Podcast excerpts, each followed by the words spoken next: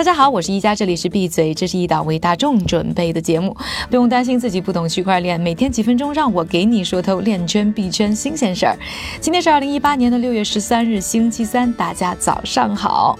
大家最近呢，可能都在说啊，这个币价跌得有点惨，让韭菜连睡觉呢都会哭醒。我呢也是在一些的币圈群里看到，中国时间凌晨三四点啊，大家还在哭币价。像这个比特币呢，现在呢就只有差不多啊，每币六千。五百美元了，像以太坊呢，已经是跌破了五百美元的大关，EOS 呢更是直逼十美元。主流的观点呢是认为这一波比价大跌主要有两个直接的原因，一个要说是黑客，另外一个要说的就是监管。先说一说啊，这韩国的交易所 CoinRate 呢遭到黑客的入侵，损失了近四千万美元价值的代币。另外一件事呢，就是呢美国的监管机构啊最近对四家美国交易所展开调查，但是啊还是。有不少的币圈内人士呢认为，这其实呢还是一个基本面的问题。今年比特币它就是会进入一个熊市年，这个和他们对于比特币啊或者虚拟货币的信仰没有关系，完全呢是从技术角度在说。特别啊是和二零一四年的价格走势做了比较之后得出的结果。比如说，BTC Media 的创始人 David Bailey 在采访的时候告诉我啊，他认为今年年内比特币的价格会跌到五千美元左右。另外一个交易员和虚拟货币 Podcast 的主持人 Tom Weiss 也预计这个比特币的价格能跌到五千美元。我觉得这个价格还是非常有可能的。不过不要紧张，这对于韭菜来说可能是一个非常好的买入机会。那么在一片跌势当中，韭菜们到底是该买还是该卖呢？今天我们的微信账号会给大家推四张走势分析图，告诉你到底在现在的市场当中你应该做什么。进入我们的微信号“创业美国”，输入关键词“价格”，就可以获得最新的价格分析。说完了币价，咱们再来说一说汽车产业里区块链能产生什么样的一些影响。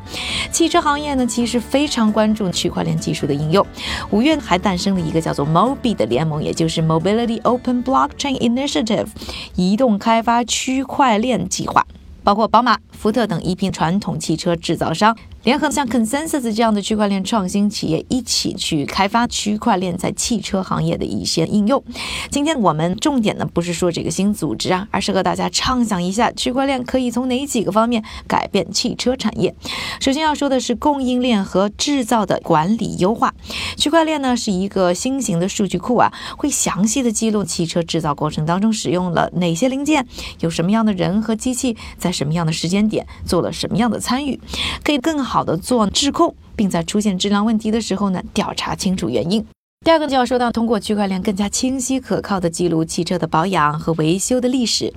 维修师呢，不仅能够轻松的查看车辆的保养记录，了解使用了哪些零部件，还可以记录下自己的维修过程。最重要的是，可以防止假冒部件的使用，让整个过程更加具有透明度。第三个就是，如果有一个全球化的区块链系统去记录注册车辆，那么就会明显的增加偷车的难度，因为偷来的。车会很难有途径出手，一旦进入一个正规市场，需要去记录登记的时候，就会被发现。第四就是物联网和定位跟踪技术呢，让所有的车辆相关的保险啊、税收啊等等这些费用，都可以轻松的通过个人电子钱包自动支付。保险公司呢，还能及时的追踪车祸发生的原因，把虚假索赔降到最低。最后呢，我们知道 AI 技术正在让无人驾驶变成现实。在实现无人驾驶的过程当中呢，需要 AI 技术通过很多的数据来做决策。而如果使用区块链去记录这些决定的过程，就可以追踪 AI 技术在进行的无人驾驶当中呢是如何做这些决策的。一旦发生事故，也能够帮助了解当时的情况。当然了，现在还是区块链的发展早期。那除了我们讨论的这些以外呢，其实还有很多的可能等待我们去开拓。和大家分析完了今天的要闻之后呢，要请出我的小助手韭菜哥，为大家播送一组链圈币圈的快讯，并且分析一下币价的走势。好的，一家，接下来呢就是韭菜哥为大家来播放今天的链圈币圈快讯。第一条快讯：韩国银行联合会宣布，将在今年七月推出由三星开发的基于区块链的身份验证平台。以后啊，老一套的验证系统将逐渐被网上和手机银行的数字化所取代了。第二条快讯：中国区块链智能合约公司波场的创始人孙雨晨完成了对美国软件公司 b t e r r e n 的收购。b t e r r e n 这家公司呢，专门开发点对点的计算机程序。不过啊，收购的财务细节还没有完全的对外披露。第三条快讯：爱尔兰一个吸引外国投资的政府机构 IDA 正在领导一个在线平台，旨在让爱尔兰成为国际区块链公司驻扎的理想地点，并吸引更多合作，促进爱尔兰的区块链发展。第四条快讯：立陶宛央行发布了一套全新的 ICO 指导方针，而政府官员认为这套新政策能够为立陶宛在迈进加密技术时增加确定性和透明性。第五条快讯：中国不少房地产企业早早的就开始了探索区块链技术的应用落地。前不久啊，一家综合型的房地产交易平台房掌柜就与 IBM 签订了区块链项目的合作协议，还成立了资产数字化联盟。以后啊，房产证说不定就可以直接上链了。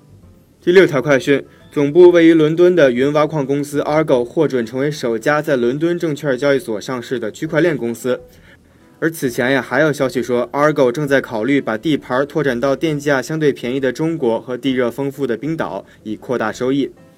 最后再来给大家说一说今天的币价走势。根据 Coin Market Cap 的数据，截至北京时间六月十三日零点的二十四个小时里面，排名前一百的数字货币都呈红色的下跌趋势。不过值得一提的是啊，并不是所有币都在大跳水。Coinbase 刚刚宣布，他们会在现有的四个币种之外引入以太坊经典的 ETC，而这个全美最大的加密货币交易所一放话，就直接让 ETC 的价格在一小时后就喜大普奔的猛升了百分之二十五。感谢大家的收听，我是宜佳，明天和我继续一起闭嘴。